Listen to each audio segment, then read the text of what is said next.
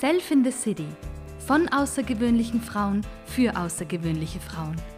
Herzlich willkommen beim Self in the City Podcast, dein Podcast für ein erfolgreiches Leben als selbstständige Frau in einer Großstadt. Hi, and welcome to our podcast Self in the City. Today, I would like to introduce a friend of Katya. She knows her since they both lived in Ukraine together a long time ago. Now, Olya is living in the UK. Hi, Olya. I'm really happy to have you here. And I would like to ask you that you can tell us a little bit about your move to England and why you did it. Oh, yes. Hi. Hi, Claudio. So I moved to the UK. Um, it will be about 14 years ago and I joined my then boyfriend uh, in England. So that's how it all happened. Uh, hi, hi, Ola. How was it for you, all the big move? Well, to be honest, it wasn't very easy first, and I had some cultural and language shock in England uh, because it was so different from Ukraine. But because we both were from the same uh, city, basically, it really helped to overcome some difficulties. So we had uh, a lot of things in common and could support each other in a different ways. But I must say that first two years for me was quite stressful, uh, mainly because of a language barrier and not being able to understand what I'd like to do in this foreign country. So yes, it was a little bit of a time, tough time for me. I can imagine. I think that's a thing that many of us have gone through already.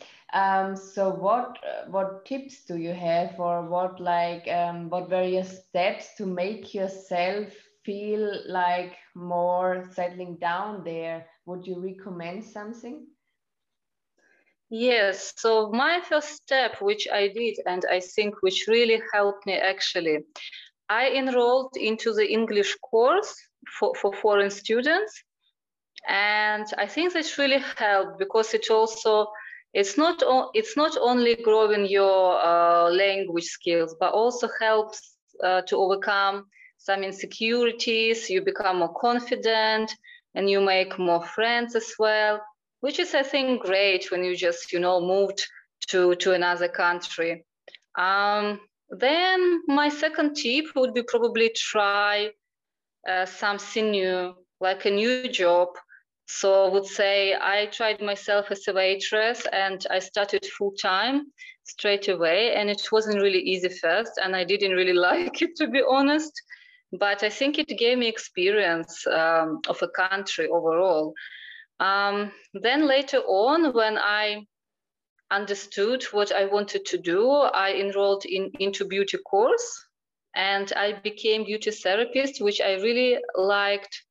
Um, I've been doing it for a while and um, I still actually do in part time. So yes, my advice would be probably just uh, do something straight away. Don't delay. Don't don't hesitate. Just start doing things straight away. Yes, it, it seems that you have been very active all this time. So when you look at your life now, is it very different from when you came to the UK 14 years ago? I would say it's totally different now. um, I feel very different and I do very different things for all this time I've been here. Um, so, firstly, I married to my then boyfriend. Uh, it's happened eight years ago, and now we have our beautiful daughter.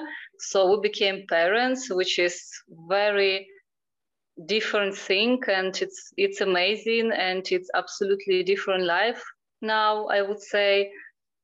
Uh, also, now I have many friends in UK, um, which is also great, and. Uh, I study. I finally study again, and I'd like to be a psychologist. Oh, that's interesting, Ola. Could you please tell us a bit more? Um, what do you do now, and what are your interests right now? Yes, so um, as a part of my course, I've already graduated uh, to become a hypnotherapist, and it was really great year. And I just learned so many interesting things about the world, about myself, and I'm continuing now with my second year. I'm doing counseling and psychology. Um, which is really I enjoy it and I'm doing it in UK. And the other thing which is great about it because it's both been my hobby and my future profession. When I think about it, I get really excited because I really uh, would like to do something which I love, such as my hobby. Uh, I really enjoy it, and uh, it was well thought uh, choice because I was already over 30 and I just wanted to do something. Where is my passion? So, yes, I think I found it. That's great that you do something that you're passionate about. Um, I've got another questions regarding your studies. Do you find it easy or is it quite challenging to study in the UK when English is not your first language? Well, when I enrolled to this course, I also had these concerns uh, regarding my language, but I really like it and it also stimulates me to improve my English, I think. so, and to do well with my assignments. Uh, I would say that course is quite intense, but it really helps me to become more organized and I also notice that my English improves, and in everyday life, I also sort of started to plan better. So yes, I mean, it's it's all been good. I'm happy to hear that. But what we haven't learned about you yet is that you are having a daughter. And um, do you have any challenges now as a woman living in a foreign country and raising also a child? Mm-hmm. That's an interesting question because I haven't tried uh, living in my native country and, and raising a child, so I cannot tell you the difference. But probably, I, but probably it is. I think I've been quite lucky because when my daughter was born, I had um, both of my parents uh, was coming to us regularly and were helping us mm, you know, with, with raising a child, both mentally and physically. So I had really uh, great help, I think. Mm, at the moment, I mean, we live in Beaconsfield, which is a small town in Buckinghamshire. This is really close to central London and it's very family friendly place. So I have probably no difficulties really raising her there are a lot of activities normally um, outside of lockdown, and she's got many friends. So it's quite quite good life, I think, for for families with the children. But I think ideally I would like to try living in another country, which is warmer than UK and has a sea, so I could swim there every day and also, if I can work there as a psychologist, both in person and remotely via Zoom, that would be really great. So um, there are some challenges in raising a child, but um, I think if you're well organized, it's okay. Uh, wow, I see, Ola. So life is always giving you an opportunity to do it now, isn't it? Yes, yes, indeed. So we're currently in Arabic Emirates.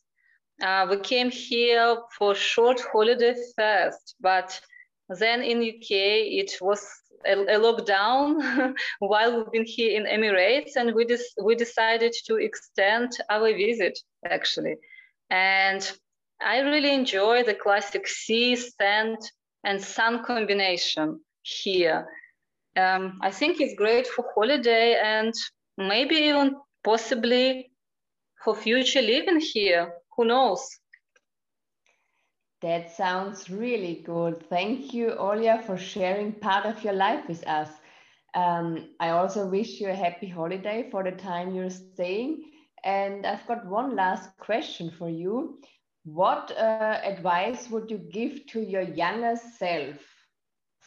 Oh, I just would say, girl, invest as much as you can in your education and self education. Um, by self education, I mean read some meaningful books, travel the world if you can, make friends, and well, just basically enjoy your life. And yes, then you already got an experience to understand what you'd like to do or who you'd like to be in the future. Yeah. Thank you so much for this great advice. I think I would tell my younger self the same. um, oh, and, and thank you, Olia, for sharing all your insights and your life. It's really exciting, and we want to hear more in the future. And also, thank you to our listeners for um, listening to a new episode of Self in the City. And as usual, please leave your comments. And if you don't do it, just click the follow button. See you soon. See you soon. Thank you.